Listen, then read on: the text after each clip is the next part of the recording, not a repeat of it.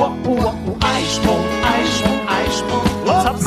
Wer hätte das gedacht? Moin und herzlich willkommen zu unserem Podcast Happy Eisprung, Schwanger aus dem Bauch heraus.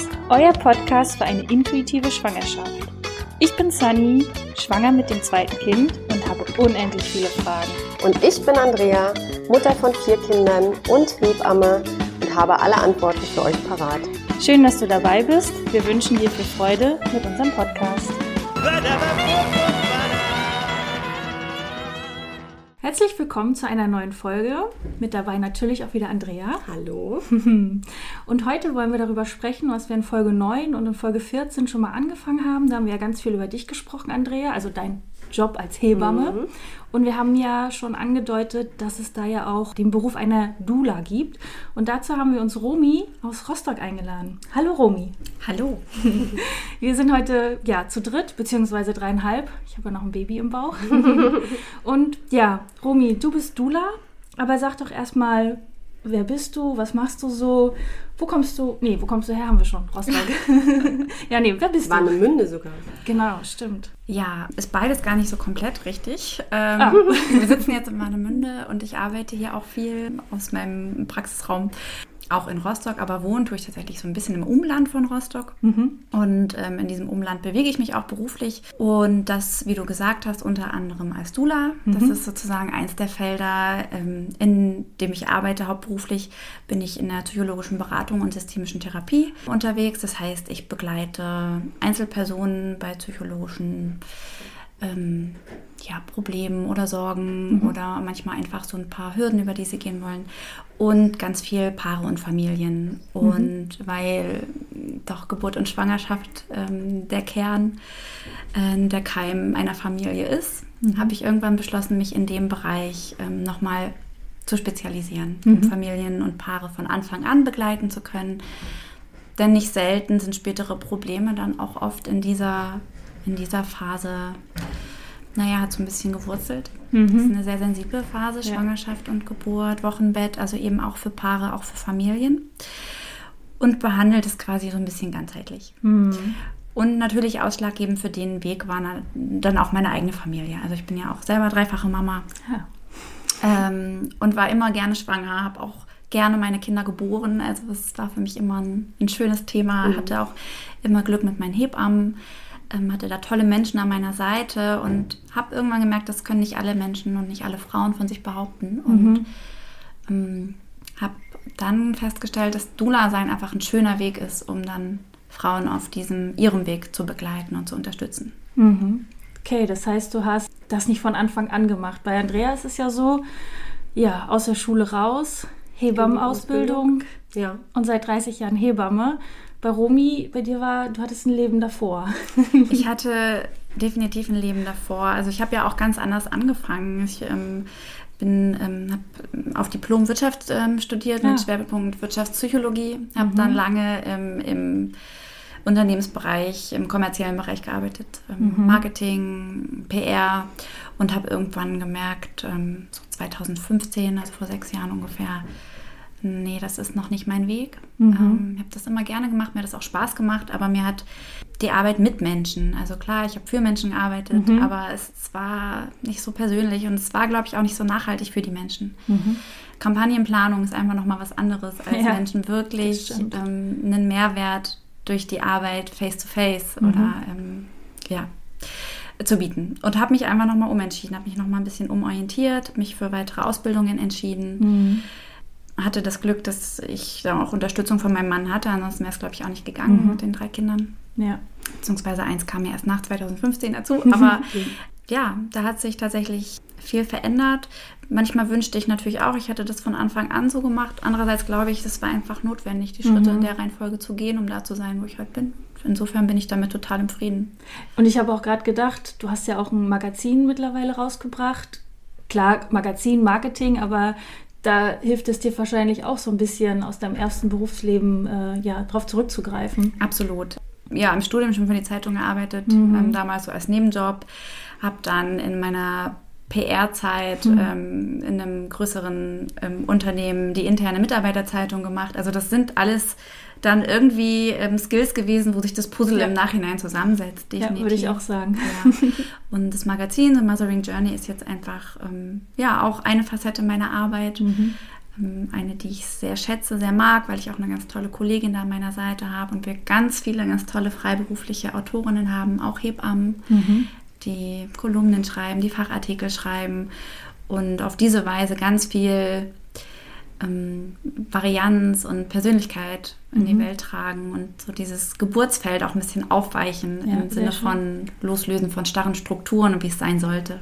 Das heißt, das Magazin ist auf jeden Fall auch schon was für die Schwangerschaft. Ja, definitiv. Also ähm, es sind immer, ähm, wir versuchen eigentlich immer alle Themen abzudecken. Das heißt, dass über Schwangerschaft und Geburt in jeder Ausgabe was drin ist. Das ist auch nicht so schwer, weil es kommt viermal im Jahr, also für jede Jahreszeit ein Magazin.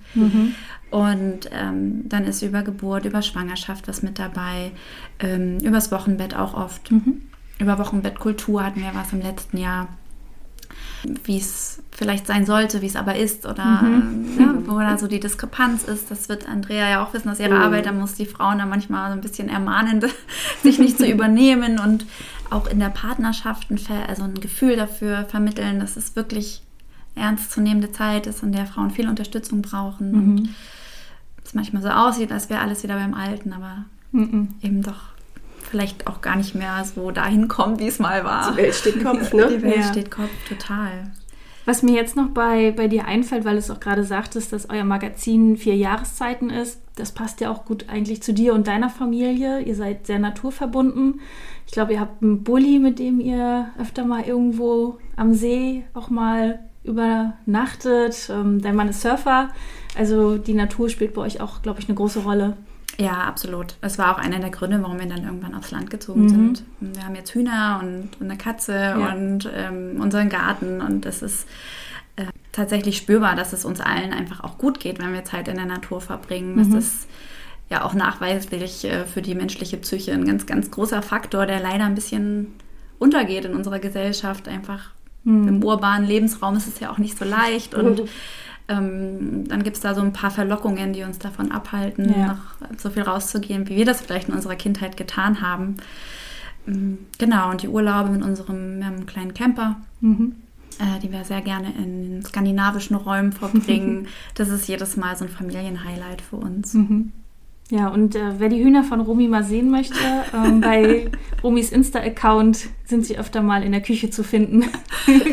Ja, das stimmt. Ähm, die sind sehr zutraulich und dann sitzt auch mal eins in der Küche. Genau. Gut, ähm, ja, vielen Dank erstmal für den privaten Einblick, wer du bist. Und jetzt wollen wir natürlich über das Thema Dula sprechen. Ja, und da gebe ich einfach mal an die beiden Fachpersonen jetzt hier ab. Andrea. Ja, vielleicht zur Erklärung erstmal, Rumi. Was ist eine Dula? Ja, das ist natürlich eine sehr wichtige Frage, wenn wir ähm, darüber sprechen. Ja, eine Dula ist im Grunde eine zusätzliche Unterstützung für ähm, schwangere Frauen. Im Grunde ein sehr, sehr altes Konzept. Einige Leute sagen sogar älter als das Hebammenkonzept als solches, denn da war eine Dula im Grunde nur, ohne dass ich das entwertend meine, eine Frau, die da einer anderen Frau in der Schwangerschaft und vor allem unter der Geburt ähm, beigestanden hat. Ähm, und das Grundkonzept, was dahinter stand, ist, dass geburtserfahrene Frauen anderen Frauen eben bei diesem Thema, in diesen Situationen zur Seite stehen. Dann glaube ich, war das relativ lange ein bisschen still um das Dula-Sein.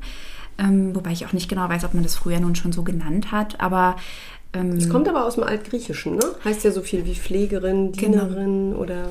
Mütterpflege, also Ja, genau. die Mutter, Mothering the Mother ist so ein bisschen das Konzept dahinter.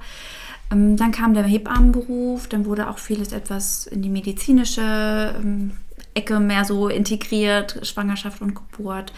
Und dann hatte irgendwann das vor allem auch in unserem europäischen Raum wieder so ein bisschen so ein, ja, Re Revival vielleicht, also so, ein, ähm, so eine Neugeburt dieses Berufsbildes und so langsam schwappt es auch ähm, ja, nach Deutschland und auch in den Norden von Deutschland. Dort kommt ähm, ja vieles manchmal ein bisschen später an, aber mittlerweile Ja, ähm, sind auch wir hier nicht mehr ganz unbekannt ähm, als Doulas. Und ähm, ja, wir betreuen dann eben oftmals als zusätzliche, ergänzende, emotionale, manchmal auch physische Unterstützung die Frauen während ähm, Schwangerschaft und Geburt. Mhm. Du hast es gerade schon so ein bisschen erwähnt. ähm, Wie, was unterscheidet dich von einer Hebamme? Na, also es ist ja im Grunde so, dass es im Vergleich zur Hebamme, ähm, Sani hatte das ja schon angedeutet, Andrea hat nach der Schule Hebamme gelernt, ist es dann geworden und mit Leidenschaft bis heute geblieben. Und ähm, zunächst einmal ist Dula nicht so ein Lehrberuf, wie wir ihn von der, vom Hebammensein kennen. Mm, Das heißt, natürlich kann man sich zur Dula ausbilden lassen, aber es ist kein geschützter Beruf als solcher, der irgendeine spezielle Ausbildung verlangt, damit man sich so nennen darf. Also grundsätzlich darf erstmal jeder als Dula arbeiten. Die Dulas, die ich kenne und mit denen ich auch zusammenarbeite, sind allerdings alle ausgebildete Dulas. Es gibt aber ganz einfach einen Unterschied. Ohne Hebamme geht es in der Regel nicht, ohne Dula geht es sehr wohl. Und Dulas tragen auch keinerlei medizinische Verantwortung ähm, für die Schwangerschaft, für die Geburt, für das Wochenbett, also weder für Mutter noch für Kind. Das ist erstmal der Rahmen, der für alle Dulas gilt.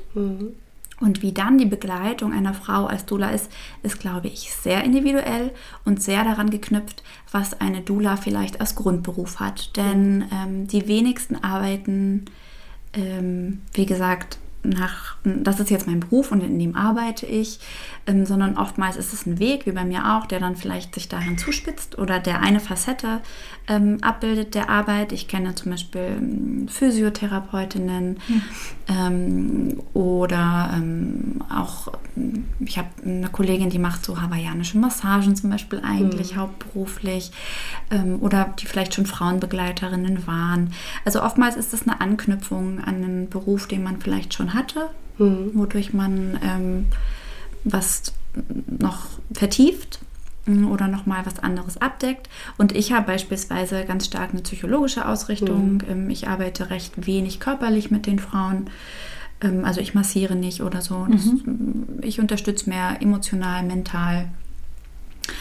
Ähm, oftmals habe ich zum Beispiel auch Frauen, die eine zweite Geburt vor einer zweiten Geburt stehen, die aber mit der ersten Geburt Noch nicht abgeschlossen haben. nicht Traumatische abgeschlossen haben. Erlebnisse. Genau, hatten. Geburtstrauma, das, das weißt du wahrscheinlich noch viel besser als ich. Mhm. Ist ähm, einfach bei vielen Frauen ein Thema, ist ein schwieriger Umgang, ist überhaupt als solches dann auch anzuerkennen ähm, Mhm. für sich selbst, aber vor allem auch durch andere. Es Mhm. wird immer noch so ein bisschen weggeschoben. Naja, Geburt ist halt so. Ja, und ja, ja. viele Frauen knabbern da dran. Dann kommen natürlich Ängste. Hm, Wie soll es beim zweiten Baby werden? Und daran arbeite ich zum Beispiel intensiv ähm, in der Schwangerschaft dann schon mit der Frau und auch direkt nach einer Geburt im Wochenbett, um gar nicht erst ähm, da irgendwelche Erfahrungen ähm, vertiefen zu lassen, die man vielleicht gleich auffangen könnte. Und ähm, die Frauen, die ich betreue, da ist es so, die haben auch ein gutes Verhältnis zu ihren Hebammen. Aber oftmals hat es das Hebammenverhältnis vor allem, glaube ich, gar nicht aus persönlichen, sondern oft einfach auch aus Zeitgründen und aus Gründen, die das System einfach, in dem Hebammen arbeiten, ähm, manchmal gar nicht möglich machen, dass da ähm, das auch noch aufgearbeitet werden kann. Und die suchen sich dann ähm, noch eine zusätzliche ähm, Unterstützung. Wie früh nehmen da die Frauen Kontakt zu dir auf? Also bei, wir haben schon gerade in der letzten Folge darüber gesprochen, dass sie bei mir als Hebamme natürlich wahnsinnig früh anrufen. Die meisten sind fünfte, sechste Woche schwanger, also gerade frisch, ähm, ja, geschwängert, sage ich jetzt mal. ähm, wie früh nehmen die zu dir Kontakt auf? Weil da stelle ich mir vor, es sei denn, sie kennen dich schon von einer vorherigen Geburt, dass sie dann gleich auch wieder dich informieren. Aber wie, wie ist da der Weg? Das ist sehr, sehr unterschiedlich. Ich habe ähm, es mehrfach schon erlebt, dass mich Frauen kontaktiert haben, bevor sie überhaupt geschwängert wurden, wie Ja. du so schön gesagt hast. Also einfach, die es vorhatten. Ähm, das waren dann immer Zweitgebärende, die tatsächlich erstmal sich diese Unterstützung zusichern wollten, bevor sie dieses Wagnis einer zweiten Schwangerschaft überhaupt eingehen. Ähm, Geht ja aber auch nicht bei jeder Dula, weil du bist ja sehr psychologisch ausgerichtet, machst ja wahrscheinlich auch viel Gesprächstherapien mit den Frauen. Wenn ich mir jetzt eine Dula vorstelle, die eher körperbetont arbeitet, da ist sie dann vielleicht noch nicht so ganz gut aufgehoben. Ja, ähm, das das mag sein, wobei gerade im, im, im, Feld von Kinderwunsch Mhm. es auch oft so ist, dass ich Kolleginnen habe, die sehr gut und, und sehr erfolgreich auch körperlich Mhm. arbeiten. Und auch in meiner Arbeit ähm, ist viel Imagination ähm, ein Thema. Wir machen innere Reisen, wir machen Meditation. Also das schon auch und ähm, das decken auch ähm, viele Doulas ab. Möglicherweise ist es einfach dann auch nochmal eine spirituellere Facette mit dabei, als es zum Beispiel bei der klassischen Hebammenbetreuung ist. Natürlich immer in Abhängigkeit der Hebamme. Manche decken auch das schon äh, Ja, mit es ab. gibt viele Hebammen, die sehr spirituell auch ausgerichtet Genau, sind. Mhm. so. Und das, das hängt da natürlich ganz klassisch davon ab, wen man als Hebamme hat. Nicht immer hat man die Wahl. Das ist ja hier auch, ähm, ihr seid ja auch ähm, stark frequentiert und werdet gebraucht. Und ja, nicht immer ist es dann die Optimalbesetzung, die die Frauen sich wünschen. Und ich glaube, sobald sie das wissen, und du hast ja gerade selber gesagt, die wenden sich sehr früh ähm, an dich, mh, fahren sie dann schon auch die Fühler aus ähm, nach einer Doula. Und ich hatte es aber auch schon, dass wir wirklich ganz knapp, also ich habe ja so schon den Anspruch, eine Frau mindestens drei, vier Mal vor der Geburt zu treffen, dass wir uns kennenlernen, eine Verbindung herstellen können zueinander, auch ich mit dem Baby, also dass das einfach alles stimmt und man sich nicht fremd ist, denn genau das ist ja der Vorteil. Ähm, ich gebäre mit jemandem, der mir nicht fremd ist, so wie das vielleicht bei einer Klinikgeburt wäre. Ähm, und dann melden die sich sehr unterschiedlich. Also manchmal ist das dann kurz vor knapp, vielleicht weil der Partner spontan abgesprungen ist. Auch das hatte ich schon. Und natürlich wollte die Frau trotzdem irgendwie eine Stütze dabei haben. Der Partner konnte oder wollte es nicht sein. Ähm, da hatten wir, da war es eine sehr knappe Kiste mal letztes Jahr. Und dann, wie gesagt, habe ich welche, die melden sich genauso früh bei mir wie bei dir. Mhm. Ja. Und du bist auf jeden Fall also bei der Geburt dabei? Ähm, das hängt ganz davon ab, was die Frauen sich wünschen. Ah, okay. Also wenn es für die Frau wirklich hauptsächlich darum geht, noch was Altes zu verarbeiten, dann nicht unbedingt. Ähm, nun ist es ja auch ganz klar so, dass das letzte Jahr schwierig war. Also ähm, es durfte nur eine Begleitperson mit in die Kreissäle. Das heißt, Krankenhausgeburten habe ich letztes Jahr gar nicht gemacht. Ähm, und dort ist es oftmals sehr hilfreich für die Frauen, weil genau dieser Punkt, in ganz kleinen Häusern mag das vielleicht noch gehen. Dann wissen sie vielleicht mal mit Glück durch ein Kennenlerngespräch, treffen sie jemanden wieder. Aber sonst ist es im Grunde für diesen sehr intimen und ähm, besonderen Moment triffst du mit hoher Wahrscheinlichkeit jemanden, den du gar nicht kennst, der dir sehr fremd ist. Und das ist für viele Frauen ja eine, eine skurrile Situation. Und ich finde das auch tatsächlich ein bisschen skurril, ähm, ohne dass ich irgendwie wissen könnte, wie es anders ginge. Aber ähm, das ist, glaube ich, oft der Grund, warum die Frauen sagen, ich möchte da noch jemand mitnehmen, neben meinem Partner, der vielleicht auch einen anderen kühlen Kopf hat in Situationen, der vielleicht keine Hebamme ist, aber fachlich trotzdem ausgebildet ist, in bestimmten Bereichen die Geburt begleiten kann, gegebenenfalls auch mal eine Hebamme dann informieren kann. Und auch ich erlebe das in den Kliniken so, dass das für die Hebammen eigentlich ähm, ganz angenehm ist. Es gibt natürlich auch ähm, solche, die das Berufsbild der Dula eher irritiert. Keine Frage. Gibt ja Ähm, auch welche, die das Berufsbild der Beleghebamme. Andrea ist ja eine Beleghebamme und äh, war bei Hans, bei uns unsere Beleghebamme schon. Und da wirst du auch komisch angeguckt im Krankenhaus. Du kommst hier mit deiner eigenen Hebamme rein. Ja, und ich glaube, das ist Ja. ähnlich. Naja, es ist immer so ein bisschen Gatekeeping, ne? Ähm, und ich glaube, ohne dass es vielleicht komplett bewusst oder böse gemeint ist, fühlt man sich vielleicht so ein bisschen in seiner Stellung dann dort bedroht oder in seiner Kompetenz, wenn dann noch jemand jemanden mitbringt. Das könnte ja so wirken wie, ach, uns traut sie das wohl nicht zu oder wie auch immer. Ja, dieses Gefühl hatte ich so. So, ja. Genau. Und ähm, da fällt es vielleicht schwer zu verstehen, dass man, dass das eine Schwangere und eine Gebärende immer für sich und nicht gegen irgendjemanden tut, wenn sie sich jemand mitnimmt. Genau. Aber ja, ich glaube, das ist vergleichbar, dass man da schaut, in wessen, über wessen Grenze man möglicherweise, ohne das zu beabsichtigen, tritt, wenn man mit in den Kreißsaal geht, ob nun als Beleghebamme, als Dula, wobei bei Dulas ja noch relativ klar ist, wo da die Grenze ist. Und ähm, ohne die Klinikhebamme geht es nicht, während es bei einer Beleghebamme ja schon das Ganze ersetzt.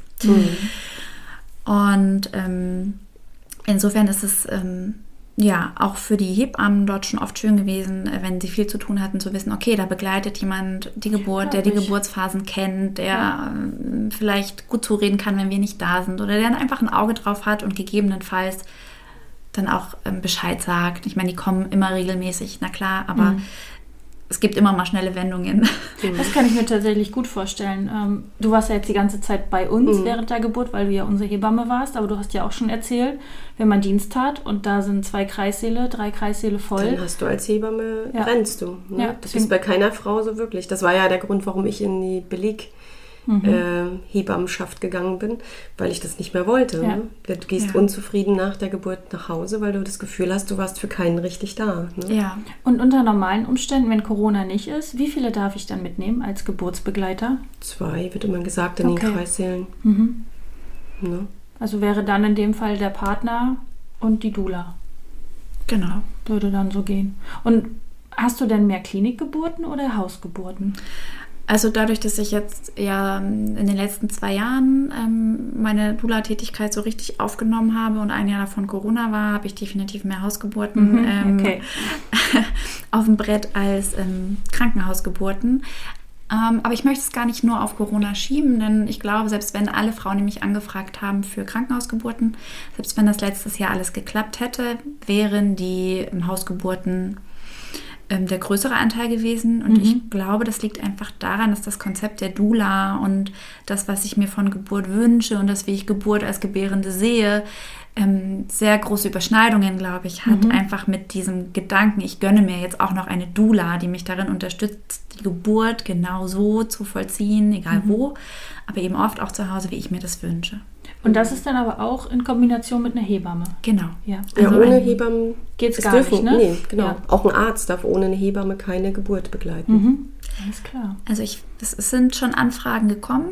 So, ja, nach dem, ich möchte eigentlich allein, aber ich hätte gerne jemanden dabei und wo ich dann auch ganz klar sagen muss, nee, das kann ich nicht leisten, diese das darf ich nicht du ja leisten. gar nicht tragen. Nee, also es ist ein, ich möchte es nicht, ich Ja. kann es nicht, ich darf es nicht. Also es ist das Genau. ganze Programm. Und ähm, das ist dann so, ja, eigentlich, ich möchte eine Alleingeburt, das dürfte sie ja, aber ich ähm, möchte dann dich dabei haben. Dann ist es keine Alleingeburt mehr und Genau. ich darf es nicht. Also es Ja, ist stimmt. so Allein ist. Das ist, das ist immer dieses, äh, worüber wir uns vorhin schon kurz unterhalten haben, äh, dieses, ja, eigentlich möchte ich das gerne, aber ich möchte die volle Verantwortung als Frau dann nicht tragen dafür. Ne? Dann will ich mir doch lieber noch jemanden holen, der vielleicht ein bisschen Ahnung hat ne? oder Ja. der mich da Ja. unterstützen kann. Ne? Gott sei Dank, ja eigentlich. Also Grundsätzlich ja, aber wenn ich eine Alleingeburt haben Ja. will, dann muss ich auch die alleinige Verantwortung tragen. Sonst ist es ja wieder ein Stück weit abgeben. Genau.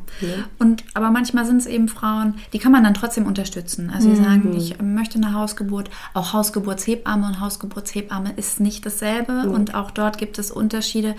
Ich hatte zum Beispiel ähm, letztes Jahr ähm, eine Geburt, da habe ich eine Frau betreut, die hatte schon auch das erste Kind zu Hause geboren, aber sie sagte, weißt du, Rumi, man kann auch zu Hause eine Klinikgeburt haben. Ja. Und für sie war das ähm, eine schlimme Geburt, obwohl es eine Hausgeburt war und es lag damals an der Hebamme, die einfach ähm, auch ein einfaches Mindset hat, ein anderes, ne? die einfach auch Geburt sich anders vorgestellt hat.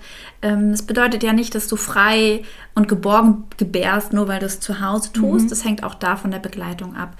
Und wenn in deinem Umkreis vielleicht nicht die Wunschhebamme da ist, die du dir wünschen würdest, jetzt auch von der Einstellung gegenüber Geburt.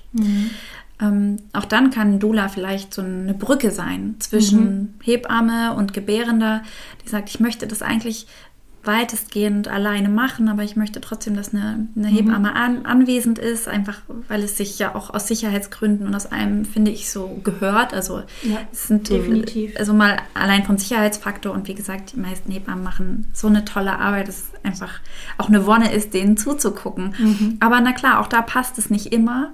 Und dann ist auch da, ähm, weil Hausgeburtshebammen sind nochmal schwieriger zu finden als normale Hebammen. Ähm, und auch dann ist es eine zusätzliche Bank für die Frauen, wenn du als Dula noch da bist und vielleicht so die Schnittstelle machst und vielleicht auch sagst, naja, ich, ich weiß einfach, hier möchte sie Zurückhaltung, hier möchte sie alleine, solange es geht. Und dann versuchst du da eben zu kommunizieren, aber natürlich immer ohne irgendwie, und das ist so für mich auch die wichtigste Auf Aufgabe im Kreissaal oder zu Hause, ohne da irgendwie Spannung reinzubringen.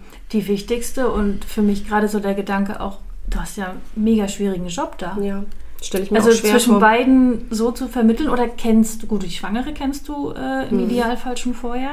Kennst du die Hebammen auch immer schon vorher? Also nach Möglichkeit, ähm, also Ja, mittlerweile kenne ich sie alle. Ja, okay. Also es ist einfach, ähm, ja, durch, ähm, es gibt hier drei Hausgeburtshebammen im Grunde und nach einer Weile hast du die zum Glück Ja. alle kennengelernt. Und natürlich hab, gibt es dann auch dort ähm, so ähm, Konstellationen, die richtig gut miteinander funktionieren. Ja.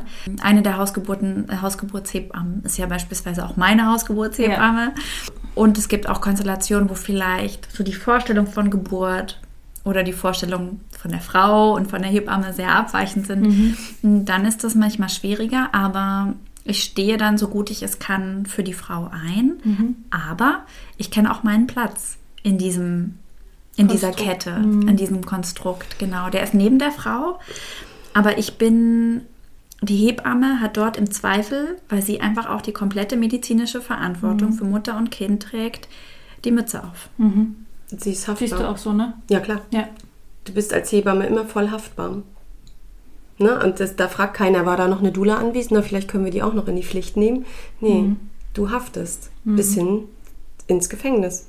Mit allem, was du hast. Wahnsinn. Das muss man sich auch immer wieder im Klaren sein. Ne? Mhm. Deswegen, wir haben uns im Auto hierher auf der Fahrt schon drüber unterhalten. Für mich gibt es da manchmal auch keine Diskussion. Mhm. Wenn ich ähm, Dinge anders sehe als die Frau, dann soll sie es alleine machen oder dann soll sie in die Klinik gehen.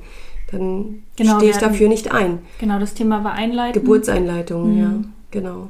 Wenn ich keinen Medizin, also für mich keinen Grund dafür sehe und das auch nicht, ähm, die Verantwortung dafür nicht tragen möchte, dann bin ich da mittlerweile auch sehr, sehr klar. Und dann sage ich dann, du kannst das gerne machen und ich bin da auch nicht böse, wenn es dein Weg ist. Du hast dir deine Gedanken dazu gemacht, dann geh bitte und mach das in der Klinik, aber nicht mit mir dann. Unterm Strich steht da mein Name für die Geburt. Und ist da was, oder auch erst in 10 oder in 20 Jahren, ja, dann äh, hafte ich dafür. Ja, ich finde das auch so wichtig. Äh, Romy, du hast auch die zwei Wörter gerade gesagt, frei und geborgen fühlen, dass das nicht immer zu Hause sein muss. Nee. Es gibt, äh, ich habe auch Freundinnen, die fühlen sich einfach wohler im Krankenhaus mit Ja. dem drumherum.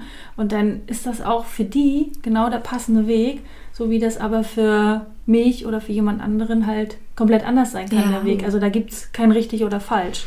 Und Ich kenne auch äh, oder auch Geschichten von Hausgeburten, wo die Frauen, ähnlich wie du das eben berichtet hast, äh, gesagt haben, das war gar nicht meins. Aber dann denke ich, was habt ihr vorher abgesprochen? Wenn ich schon das Gespür habe, ich weiß nicht, da passt das nicht so richtig, die Vorstellung, dann würde ich nicht mit dieser Hebamme in die Hausgeburt gehen.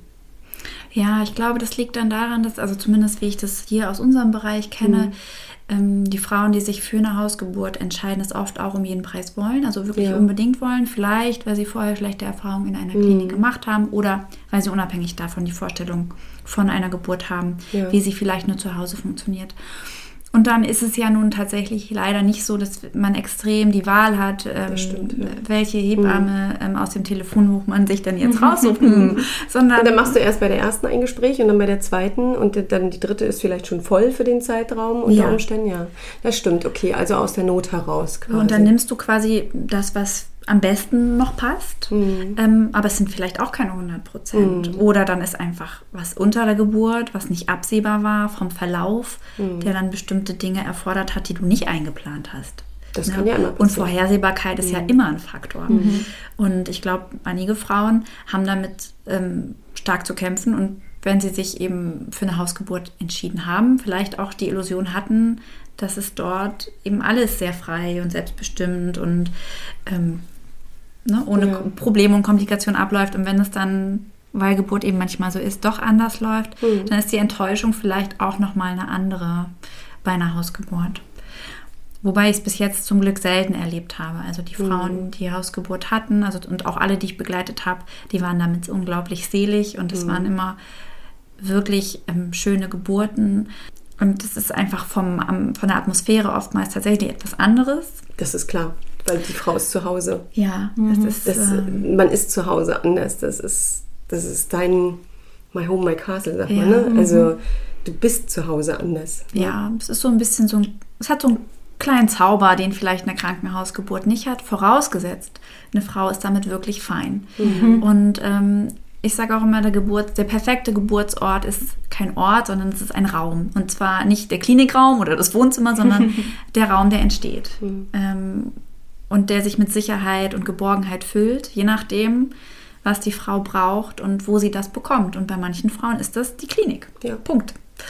Hattest du die Erfahrung auch schon mal, dass du jemanden kennengelernt hast in der Frühschwangerschaft? Die wollte unbedingt eine Hausgeburt und dann habt ihr aber, weil ihr miteinander gearbeitet habt, festgestellt, nee, du bist eher eine Klinikgeburt? Ist das schon mal im Verlaufe des Prozesses, hat sich das schon mal gewandelt? Mm, Nee, so rum ist es noch nicht passiert. Es ist, mal, es, es ist mal fast andersrum passiert, ähm, dass eine Frau eigentlich eine Klinikgeburt wollte und dann überlegt hatte, doch eine Hausgeburt ähm, in Erwägung zu ziehen. Allerdings lag das dann auch wieder an Ah, okay. Corona-Maßnahmen, einfach weil sie unter der Hausgeburt den Mann, die Wunschhebamme und mich hätte dabei haben können, was in der Klinik natürlich nicht gegangen wäre. Mm, Aber dass sich das Wollen geändert hat, ähm, das ist noch nicht passiert. Das, die Frauen, die Hausgeburten wollten, konnten auch, auch medizinisch, also es hat ja immer zwei, mindestens zwei Perspektiven, konnten es auch medizinisch machen und wollten es auch konstant, sozusagen. Aber falls deine Frage darauf abzielte, wir spielen immer beides durch. Also in meiner Vorbereitung ist mir zum Beispiel immer wichtig, ich mache auch einen sehr ausführlichen Geburtsplan ähm, mit äh, jeder Frau, zumindest mit jeder, die es möchte, aber Ja. bisher wollten es alle, ähm, wo wir alle Möglichkeiten, natürlich auch des Geburtsortes und aller möglichen Interventionen, die dann je nach Geburtsort kommen könnten. Natürlich sind die im Krankenhaus oftmals erwähnenswerter. Ja. Ähm, die sprechen wir alle durch und wägen finde so ein das, bisschen ab. Entschuldigung, ich finde das auch so wichtig, dass man so seinen Wunschgeburtsplan hat, aber auch dann noch Plan B, C und D, falls medizinisch oder warum auch immer irgendwas nicht so geht, dass man dann nicht da steht und denkt, oh, das wollte ich doch überhaupt nicht so. Das ist das große Problem heutzutage. Ne? Also es wird dann, ähm, du kennst es aus dem Hypnobirthing auch, Genau. da wird der Geburtsplan gemacht und dann wird aber nur durchgegangen, ja, äh, so ist dann Plan A und dann gibt es danach nichts mehr. Ja. Und dann fallen die Frauen oft Ja. äh, von wirklich aus dem siebten Himmel bis tief in den Keller und sind dann eben so enttäuscht und haben eben auch das Gefühl, ja Mist, jetzt habe ich meinen Plan hier nicht umgesetzt, ich habe meine To-Do-Liste nicht geschafft, jetzt habe ich hier total versagt. Das kennt jeder aus dem täglichen Leben. Du machst dir eine To-Do-Liste, ne, willst Ja. das möglichst alles schaffen und abends denkst du, ach shit, gar nichts geschafft. Und dann ist man, da ist man schon bei so kleinen Dingen enttäuscht. Und dann, jetzt stell dir dieses große Erlebnis Geburt vor, wenn du da alles bis ins kleinste Detail geplant hast. Ich mache in meiner Arbeit auch, ich sage immer, bleibt bitte offen. Ja? Ihr setzt ja die Leitplanken selbst. Ne? Das ist wie auf einer Autobahn. Wenn ich, die, wenn ich eine vierspurige Autobahn habe, habe ich mehr Möglichkeiten, nach rechts und links zu fahren. Wenn ich mir aber nur eine einspurige äh, Baustellenzufahrt habe, dann muss ich mich da schmal machen. Da gibt es kaum Abweichungen. Und das äh, stresst viele Frauen auch. Deswegen, ich bin, manchmal bin ich echt im Zweifel, wie viel Geburtsplan brauchen wir. Mm, Manchmal ist mir fast lieber, dass die Frauen ein bisschen offener bleiben. Ne? Ja, genau, das ist, muss immer beides, also darauf versuche ich zumindest zu achten, dass immer beides da ist. Im Geburtsplan ähm, besprechen wir zum Beispiel einfach auch viel, was steckt hinter welcher Intervention. Zum Beispiel, damit die Frauen einfach wissen, was bedeutet denn das? Ähm, welche Schmerzmittel gibt es denn vielleicht? Damit sie auch einfach wissen, wonach sie fragen können. Im Zweifel, welche Alternativen? Künstliches Oxytocin, wie steht man dazu? Man wird ja nicht immer ähm, so gewissenhaft ähm, aufgeklärt, wie es vielleicht auch gut wäre. Aber im Geburtsvorbereitungskurs? Ja, also- aber auch Du Du das bist aber auch nicht Standard. Aber da redet. Na, okay, gut. Ja, aber ich muss auch wirklich sagen, das, was du gerade gesagt hast, Romy, diese ganzen Sachen, die habe ich bei Andrea bei vollem Bewusstsein Gehört. Äh, gehört und nicht im Kreissaal unter allen möglichen Sachen, die ich dann mit der Geburt zu tun hatte. Und das fand ich auch so wertvoll, dass ich es einfach, ich wusste es vielleicht nicht mehr ganz im Detail, aber ich wusste, ah, Andrea hat mir es schon mal gesagt und dass es das, das und das gibt. Äh, Wir brauchten zum Glück ja auch nichts, aber allein diese Frage, ob man danach noch dieses Oxytocin spritzt, da haben wir vorher drüber geredet und es war klar, das möchte ich nicht. Und dann, ähm, wenn mir das aber jemand erklärt, während ich gerade mein Kind geboren habe, ja, Hast du keine internen Genau, dafür. richtig. Aber, also ich, wenn ich Optionen habe unter der Geburt, erkläre ich die auch den Frauen nochmal. Da frage ich auch, welchen Weg willst du gehen? Wie ist jetzt aktuell deine Kraft? Ne? Wir können jetzt in die Richtung, wir haben aber auch die und die Möglichkeit noch. Genau, also aber du hast es- Ergebnis offen. Genau, du hast es aber vorher mit mir, also kann ich ja nur von mir reden, mit mir vorher schon mal bei klarem Bewusstsein besprochen, wo Mhm. Das stimmt, ja. mit äh, der Schwangerschaft oder so haben wir darüber gesprochen. Und deswegen finde ich das auch so gut, Romy, dass du das halt auch so machst, weil ja, es ist einfach eine andere Situation, Mhm. wenn man da in der Geburtsphase ist oder kurz danach. Ja, und man darf nicht vergessen, also gerade Zweitgebärende, die gehen nicht alle nochmal zum Kurs. Und das heißt auch nicht, dass sie dann irgendwie vier Jahre nach dem ersten Kurs das noch alles parat haben oder dass das noch alles sitzt. Ähm, und insofern gehen wir das nochmal durch, ohne dabei dogmatisch zu werden. Und es ist ja auch, wie Andrea sagt, ähm, Frauen, die sich da so ein Kartenhaus einer Geburtsvorstellung aufbauen und dann ziehst du eine raus dann sagt das ganze Ding zusammen. Und das ist auch Hypnobirthing. Ich finde das ähm, einen tollen Ansatz, der vielen Frauen wirklich sehr gut hilft. Aber auch da, gerade wenn es dann so um schmerzfreie Geburten geht, habe ich Frauen erlebt, die fallen aus allen Wolken, wenn sie feststellen, dass das nicht aufgeht. Ja. Es gibt unter Hebammen den Spruch, Hypnobirthing funktioniert genau so lange, bis die erste richtige Wehe kommt. ne? ja. Ich finde das immer wieder spannend, weil das habe ich bei dir gemerkt und das merke ich jetzt auch bei dir, Rumi, dass das auf das runtergebrochen wird. Ich habe da, also wir haben auch einen Hypnobirthing-Kurs gemacht, 2017 mit Klaus zusammen, also mit meinem Mann. Ähm, und für, wir haben ganz andere Sachen dabei für uns mitgenommen. Also, dass man Ja. Affirmation, Ja, aber das ist, wie du damit umgehst. Ja. Ja, so ähm, die Frauen gehen wirklich äh, mit dem Gefühl dahin, ja, dann lerne ich da sowas wie Hypnose und dann und dann habe ich eine schmerzfreie Geburt. Ja, und das Wahnsinn. ist es nicht, aber es wird ja, Sie haben diese Vorstellung, und wie du sagst, sie bauen sich ein Kartenhaus auf. Dann haben sie auch eine Vorstellung durch Videos, die dort im Kurs auch gezeigt werden. Ne? Man guckt ja eigentlich in jedem genau. Abend da mindestens zwei Kurse. Ich habe den Kurs ja auch mal mitgemacht. Ähm, und dann haben die diese Vorstellung. Nur das Setting, was du dort siehst in den Videos, passt überhaupt gar nicht zur Klinik, zur normalen Realität in der Klinik. Du hattest jetzt noch ja, den Luxus, dass du mich mitgenommen hast. Wir haben das gemeinsam gemacht. Ja, aber normalerweise ist das Setting in der Klinik ein ganz, ganz anderes. Und dann hast du diese Vorstellung von deinem tollen Kartenhaus und dann kommst du und dann kommt da vielleicht schon ein gestresster Arzt, der nichts gegen die Ärzte, die machen da auch ihren Job und die machen den auch mit bestem Wissen und Gewissen. Ähm, aber dann kommen die vielleicht gerade ne, nach der dritten Geburt aus dem Kreißsaal, sind schon fix und fertig und dann kommt eine Begrüßung wie, oh, die auch. Sie noch. jetzt auch noch. Ja, ne? So.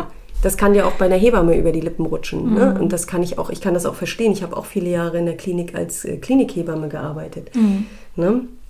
Aber das ist eben dann ein ganz, ganz anderes Setting. Ne? Und Ja, ich finde es überraschend wieder, dass man sich deswegen finde ich es gut, dass du das äh, so wirklich alle Eventualitäten auch äh, aufzeigst. Und das und das und das kann aber sein. Ja, also ich ermutige auch die Hausgeburtsmamas dazu, sich einmal die Klinik anzugucken. Also um Unbedingt. einfach nicht Ja. sich darauf zu verlassen, dass es genauso kommt, um einfach schon mal da gewesen zu sein. Das ähm, macht für die Psyche einfach einen großen Unterschied. Die Umgebung wird viel sicherer wahrgenommen, ähm, als wenn man da auch noch nie war.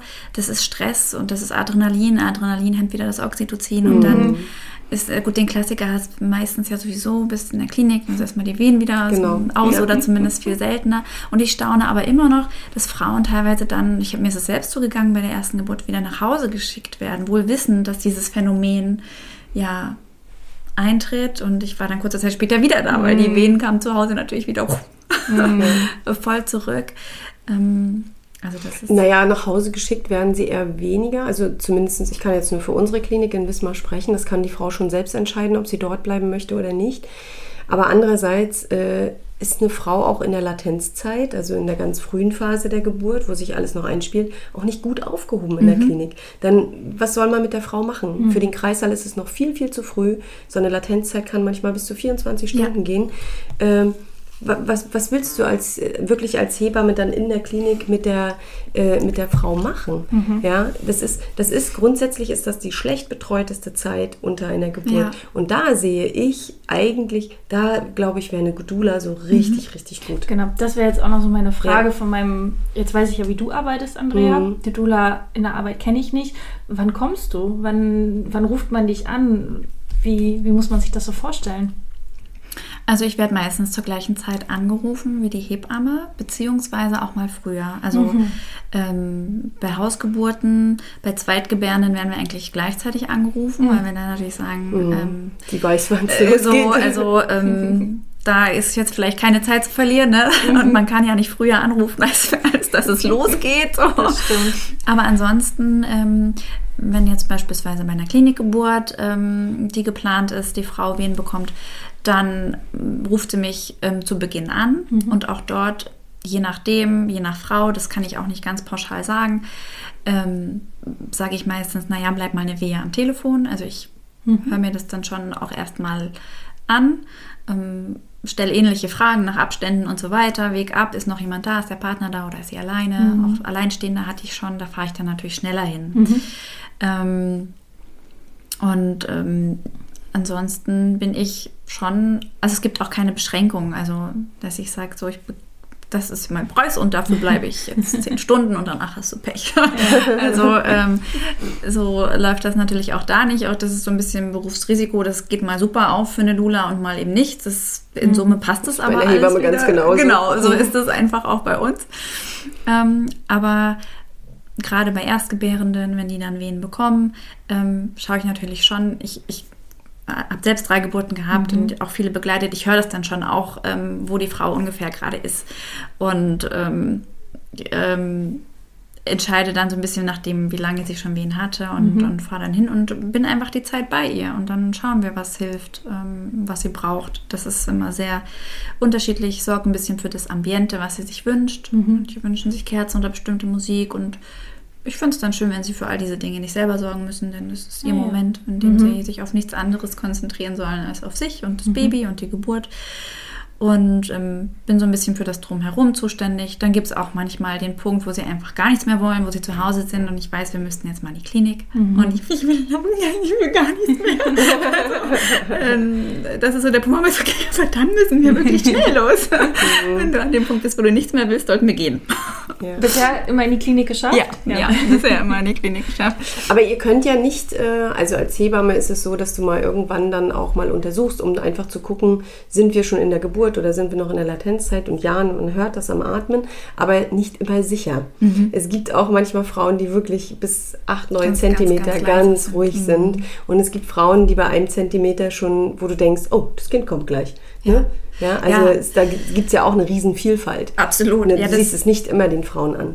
Ja, deswegen auch immer die Frage, wie lange hast du denn Wehen? Und da muss man natürlich auch immer gucken, Erstgebärende, Zweitgebärende, aber grundsätzlich gilt dann, wir fahren einmal in die Klinik gucken. Ah ja, Also okay. ähm, Das heißt, du untersuchst nicht. ich Nee, das untersuche auf gar keinen Das- Fall. Also Ah, glaube ich nicht. Nein, nein, nein. Das ist wieder dieser medizinische Genau, Teil. da bin genau. ich raus. Also ähm, die Frau könnte, wenn sie Bock drauf hat, sich selber untersuchen, wenn sie sich das zutraut. Aber es gibt so das, schwer. Ja, ich eben, kann, konnte aber- das als Hebamme nicht mal. Genau, das ist äh, so ein Ding. Und dann, ja, was musst du denn dann fühlen? Also selbst dann ist es so, mh, hatte ich auch noch nicht, würde ich auch nicht unbedingt Das haben. Hebammenschülerinnen im dritten Ausbildungsjahr oft noch nicht so richtig ge ja, drauf. Ja, darum. Aber manche machen das tatsächlich. Also ich Ja. hatte selber noch nicht solche Frauen, aber ähm, und ähm, dann, wenn einer unsicher ist von uns beiden, entweder ich oder die Frau, dann fahren wir lieber einmal zu viel in die Klinik als einmal zu wenig.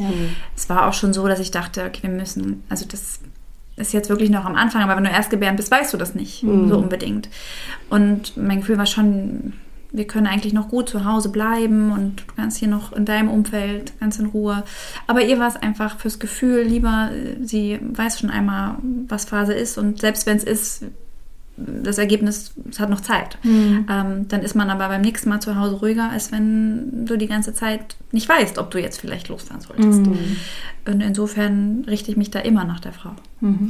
Also es gibt auch Geburten, die du quasi begleitest, wo ja, die jetzt nicht unbedingt eine Beleghebamme haben, sondern nur dich als Dula, ne, mit denen du dann irgendwann, wo du abschätzen musst, jetzt ist der Zeitpunkt in die Klinik zu fahren. Genau. Die, diesen Zeitpunkt, den du sonst eben als Gebärende mit deinem Partner alleine, Alleine ähm, abwägst, ähm, da helfe ich dann mit. Ähm, aber eben, und auch das ist ja so ein bisschen die Gratwanderung, immer, ähm, also ich würde es nie aufhalten. Also schon alleine aus meiner Verantwortlichkeit heraus, ich bin nicht medizinisch betreuend ähm, und sollte und würde dementsprechend auch keine medizinischen Entscheidungen treffen. Und Bauch, also Wehen austasten und so, habt ihr sowas auch gelernt? Weil da kann man sich ja auch ein bisschen dran Ja, orientieren. aber alles, was ähm, Körper wirklich körperlich Ah, okay. ist, Mhm. ähm, Weil das wäre auch noch ein guter Tool, um zu sehen, also ich mache das, äh, bevor ich untersuche, taste ich immer erstmal die Wehen aus. Und Das heißt die Länge der Wehe oder was? Nee, die Intensität der Wehe. Okay. Die kannst du ja auf dem Bauch austasten. Und ähm, da hast du ja als Hebamme auch ein Gefühl dafür, na, das ist noch nicht so richtig. Das sind noch nicht die richtigen Geburtswehen. Ne? Ja. Hm. Das, was Aber das, sonst in der Klinik der Wehenschreiber macht? Genau. Ich finde das immer so spannend, dass es zu allem Technischen immer das Handwerkszeug der Hebamme Na. Hebammen, He Ja. Hebammenarbeit ist Handwerks. Ja. Das ist nämlich ein Handwerksbuch, finde Ja, ich. ich, ne? ich, ich finde, die Hebammenkunst, finde ich, ist auch immer wirklich ein schönes Mhm. ähm, Wort. Ich habe zum Beispiel, weil du ja auch sagst, mit der Untersuchung, ähm, ich habe schon oft mit einer Hebamme gearbeitet, die untersucht. Also habe ich nur bei allen Geburten einmal erlebt, dass sie wirklich untersucht hat. Du willst eigentlich nur wissen, ist die Frau jetzt unter der Geburt oder noch nicht? Ja, und die, Am Ende musst du nicht mehr untersuchen. Die hat wirklich da auch so ein Gespür bei den Gebärenden. Also das äh, ist faszinierend. Und die hat ähm, bei meiner Geburt auch, ähm, wollte ich, dass meine Mutter kurz danach kommt. Also die Geburt wollte ich noch alleine machen, aber kurz danach denke ich, ist okay. Und ähm, ich fragte dann irgendwann, ich habe es so am Rande mitbekommen, wann soll die Mutter kommen? Naja, wie, nee, wie lange fährt die Mutter denn? Naja, eine Stunde. Dann ruf sie jetzt an. Und es war wirklich so fünf Minuten nach der Geburt. Das hast du aber gehört. Jetzt habe ich so mitgekriegt, ja. Ah. Also ich war gerade im Bad und genau, da fragte sie, hat sie gerade wieder eine Wehe? Hatte mein Mann gefragt, gesagt, ja. Und wie lange fährt die Mutter? Eine Stunde. Ja, dann ruf mal jetzt an. Und Das ist so geil. Wir hatten ja gestern äh, auch eine Aufnahme und da hat äh, Andrea das auch gesagt, dass sie das oft versucht, nicht der Schwangeren zu sagen, aber wenn dann vielleicht der Arzt drin ist oder der Partner, dann, na, ich gebe mal einen Tipp ab 14 Uhr. Und das ist dann auch ganz oft äh, passt, ne? Witzig, dass du Ja, das ich auch meine, gerade. 30 Jahre Erfahrung, ne? das ist ja auch faszinierend, wie viele Geburten sind. Also das ist Na, wir hatten so mal gerechnet, 5000. Das war aber schon letztes Jahr. Ja, das sind schon wieder ein paar dazu gekommen. ja, Corona hält ja das nicht auf, zum. Glück. ja. Ja, du hattest das Stichwort gesagt, Partner. Ähm, bei uns ist es ja ganz wichtig, dass Klaus und ich das so viel wie möglich als Team sehen. Ähm, auch schon die Schwangerschaft, was gut unter Corona geht es jetzt nicht so ganz, aber bei Hans war ähm, Klaus bei jeder Vorsorgeuntersuchung dabei und auch Geburtsvorbereitungskurse oder U-Untersuchungen nachher. Wie nimmst du das so wahr? Ist das, ähm, ist das eine Teamaufgabe oder hast du schon mehr mit den Frauen nur zu tun? Also ganz klar, ja, ich habe mehr mit den Frauen zu tun. Ähm, und ich finde auch ganz klar, dass sie im Zentrum von der Schwangerschaft und auch von der Geburt stehen. Nichtsdestotrotz ähm, ist die Partnerschaft ein sehr, sehr wichtiger und vielleicht sogar oft unterschätzter Faktor für die Schwangerschaft und auch für die Geburt. Und ähm, worüber auch vielleicht zumindest aus meiner Erfahrung heraus wenig gesprochen wird, ist, ist der Partner. Also ich habe eine Hebammenfreundin, die sagte mal, es gibt, ein, es gibt unter Umständen in jedem Kreislauf oder kann es geben einen Löwen. Also sehr evolutionär betrachtet, dass früher, wenn eine, zum Beispiel eine Gebärende, als wir noch Urmenschen waren, einen Löwen gesehen hätte, die Geburt sofort angehalten hätte. Gefahr droht, ist jetzt gerade keine gute Idee, vor diesem hungrigen Löwen ein Baby zu kriegen, dann stoppt die Geburt durch das Adrenalin, was aus, ne, aus, ähm, geschüttet wird. Und ähm, sie vergleicht das heute ganz gerne damit und ich finde es sehr eingängig und sagt, es gibt auch in, heute noch in Kreissälen Löwen. Und manchmal sind es zu viele Personen, fremde Personen reichen schon, Meistens sind Interventionen. die Ärzte. Ja. Das hast du immer kurz vor der Geburt, wenn du den Arzt dazu rufst, äh, stoppt es nochmal. ja. Ne? Die Ärzte wissen es auch, sie nennen sich selbst auch äh, Geburtsbremsen. Ne?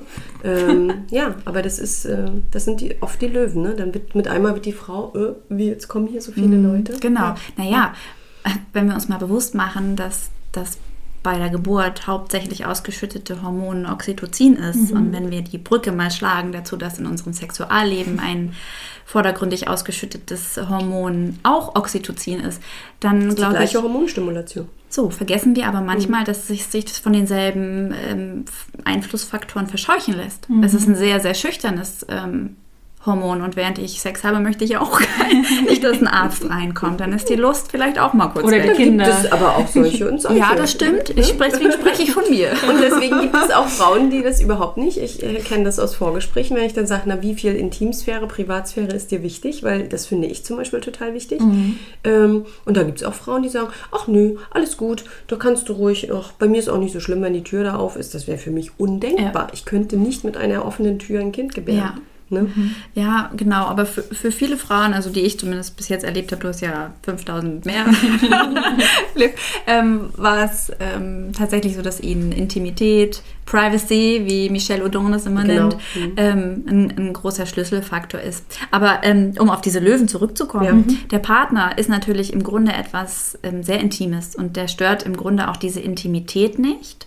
Und trotzdem gibt es manchmal die Situation, dass auch der Partner zum Löwen im Kreißsaal werden kann. Sei es dadurch, dass er eigentlich gar nicht da sein möchte und es aber aus Pflichtgefühl trotzdem ist. Das gibt es. Oder weil er eine andere Vorstellung von Geburt hat und diese Geburt gerade so, wie sie abläuft, gar nicht trägt, beispielsweise zu Hause. Auch dann kann er zum Löwen im Kreißsaal werden. Ähm, oder er ist selbst total nervös und fällt selbst fast in Ohnmacht. Also es gibt dort Aus Faktoren. Angst auch oft. Genau, aus Angst, Ohnmacht, das ist furchtbar für die Männer. Und ich finde, darüber reden wir auch zu wenig. Ja, Männer sind, Nicht jeder Mann ist gut aufgehoben in der Geburt. nein, so. Und so schön das ist, dass wir heute alle die Möglichkeit haben, dass er dabei sein kann. Und wow, was kann das für ein tolles gemeinsames Erlebnis sein. Aber auch das darf nicht zum Ultimo, zum Anspruch, zur Normalität werden, wenn es beide vielleicht gar nicht wollen, sondern nur machen, weil sie denken, naja, Das muss so sein. ja, Das ist der die anderen kommen ja auch mit und der verpasst und das mit der Bindung, das wird alles nichts mehr, wenn er nicht dabei ist. Nein, slow down. Also so ist das nicht. Ähm, und insofern sind diese Gespräche auch mit dem Partner ein, ein großer Faktor. Ein bis zweimal möchte ich immer die Papas auch sprechen. Ähm, um einfach ähm, so ein bisschen unromantisch formuliert die Fronten zu klären. Wie schaut es aus mit der Geburt? Was möchtest du? Wie hast du es beim letzten Mal erlebt? Wie geht es dir jetzt damit? Damit das nicht irgendwie hochploppt, wenn es soweit ist, weil es ist da. Es ist sowieso da, ob wir nun drüber reden oder nicht. Ja. Und ähm, deswegen ist das ein wichtiger Punkt. Zum einen, dass die Männer eben auch aufgefangen werden, dass auch ihnen zugehört wird, dass auch sie sich gesehen fühlen in dieser Situation. Ähm, und ich habe ja eben diesen Familien-Background. Also ich hab, das ist für mich wirklich ein wichtiger Punkt, Partnerschaft ähm, und Familie dort gut mit einzubeziehen. Und aber auch gleichermaßen schon zu zeigen oder irgendwann zu sagen, im Zweifel entscheidet die Gebärende. Ja. Ich weiß, Sie es ist die ist auch, Königin. so ist es. Ja, ich erlebe das halt nur oft, oder beziehungsweise Andrea und ich haben ja auch schon ein paar Mal drüber gesprochen, dass das manchmal so eine One-Man-Show ist äh, von der Frau und das, wie sagtest du, du wünschst dir manchmal die Väter ein bisschen mehr vielleicht dabei, weil immer noch so dieses klassische, auch Elternzeit. Wir hatten letztens ein Interview, äh, was auch rausgekommen ist zur Elternzeit, dass immer noch so diese klassische Boxdenken ist. Mama nimmt ein Jahr, der Papa nimmt vielleicht zwei Monate und das war's. Und dass man das gar nicht so hinterfragt, das weicht immer mehr auf. Und du hast auch immer mehr die äh, Väter auch mit äh, bei dir in deinen Erstgesprächen und danach.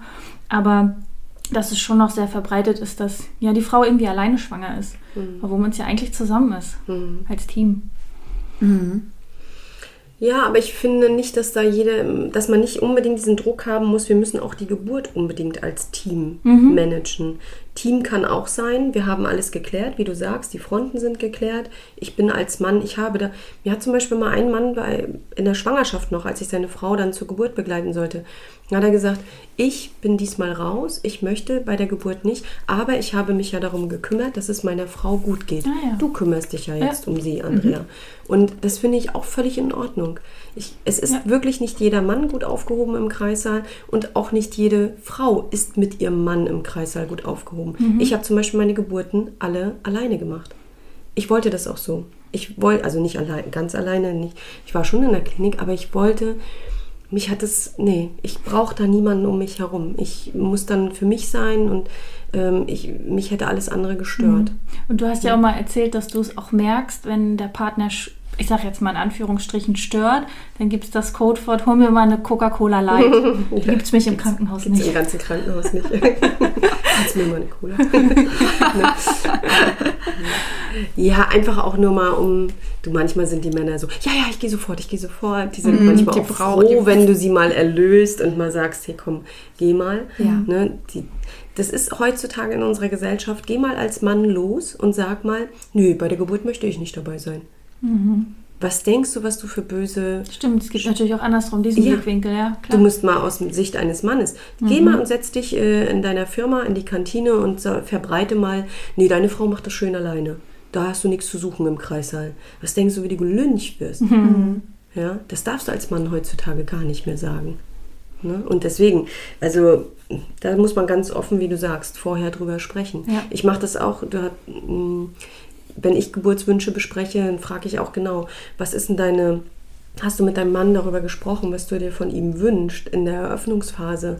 Wo und wie soll dein Mann dich begleiten in der Austreibungsphase? Also, Ja. ne, ähm, da, das spreche ich auch mal durch. Ja, da kommen wir wieder zurück auf allem reden, ne?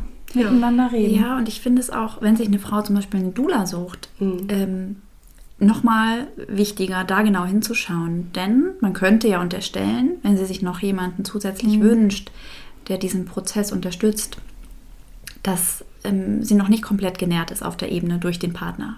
Also, dass da noch irgendwie eine Differenz ist, ein Defizit, was sie versucht mit einer Dula ähm, zu, zu kompensieren. Und ähm, das ist auch einer der Gründe, warum ich da doch nochmal genauer reinfühle. Ich meine, natürlich sind die weiblichen Energien dann unter der Geburt auch nochmal ähm, anders und man weiß auch, man wird von der Frau nochmal, die selbst Kinder ähm, bekommen hat, nochmal anders verstanden. Vielleicht auch, es ist ja auch ein ries- Riesenmysterium für die Männer, das muss man ja auch mal sagen. Und ich glaube, es gibt wenig vergleichbare Situationen im Leben eines Mannes, wo sie sich so ohnmächtig fühlen.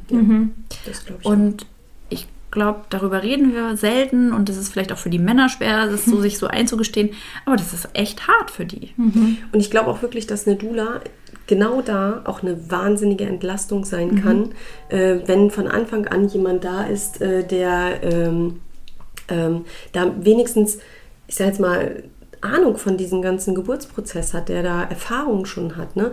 Wie oft sehe ich das, wenn, du, wie die Männer mir nachts die Tür aufmachen, so, oh Gott sei Dank bist.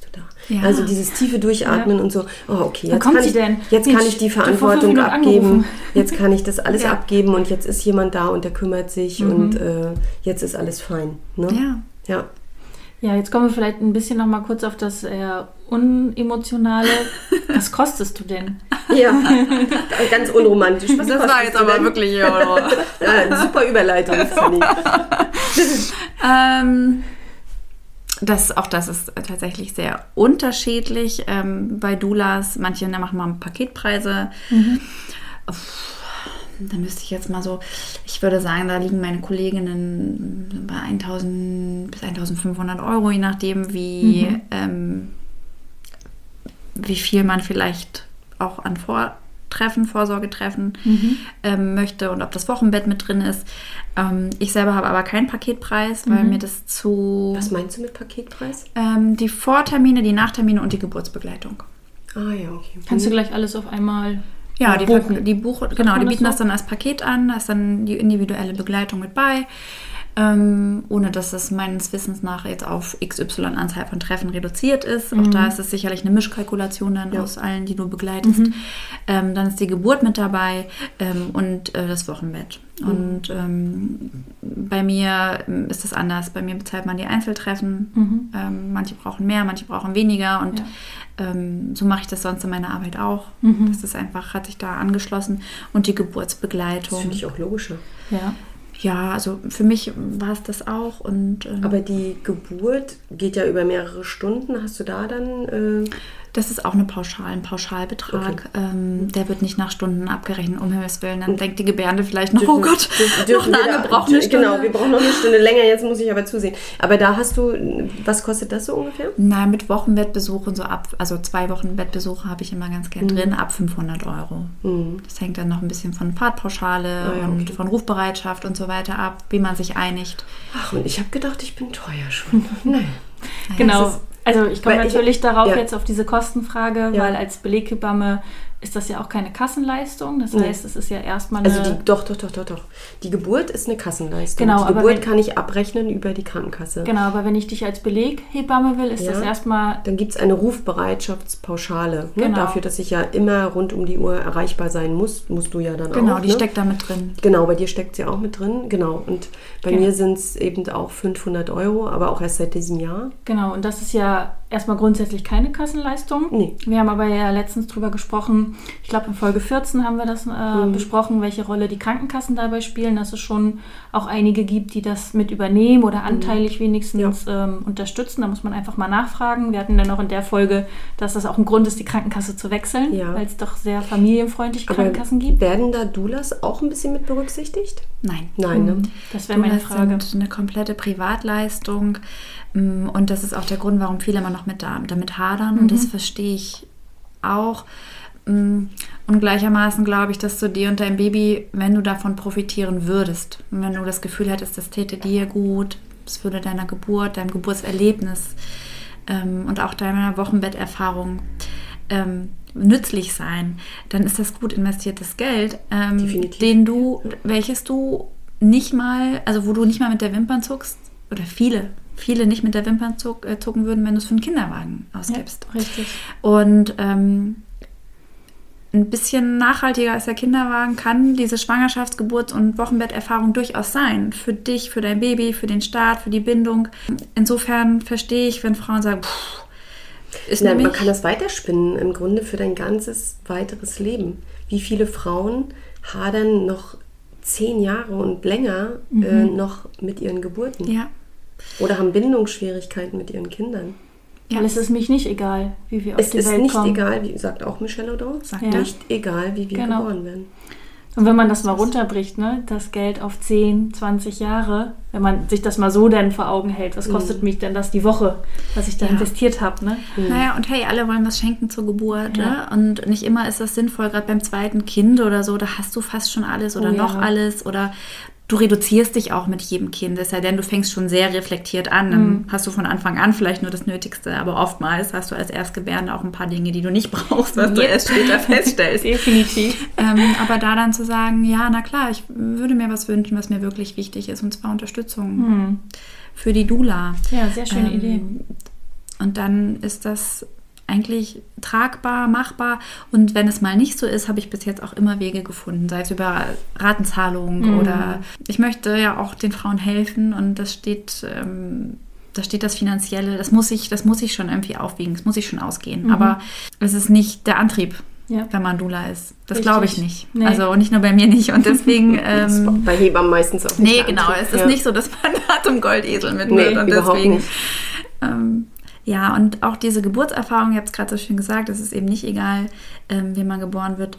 Ähm, Im Laufe dieses Jahres erscheint äh, noch mein erstes Buch über das Thema Resilienz in Familien. Wow. Und auch dort gibt es einen Abschnitt ähm, über Bindung und über Bindungsanfänge, denn Bindung ist einfach ein wichtiger Schlüsselfaktor, wenn wir über Resilienz, also Widerstandsfähigkeit, Krisenfestigkeit für das ganze Leben reden. Und da spielt die Geburt einfach eine Schlüsselrolle. Ja, unbedingt. Guck mal, was das aus einem Paar macht. Ne?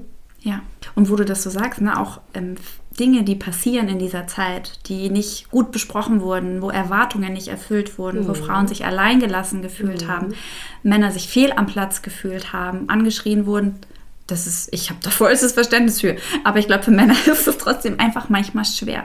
Und so viele Verletzungen wurzeln wirklich in dieser so sensiblen Zeit, in der alles sich transformiert, in der sich alles verändert. Und das wird so mitgetragen. Und dann ist es so ein bisschen wie so ein Schneeball. Ne? Da ist so ein kleines Krümelchen in dieser Zeit und dann Ja.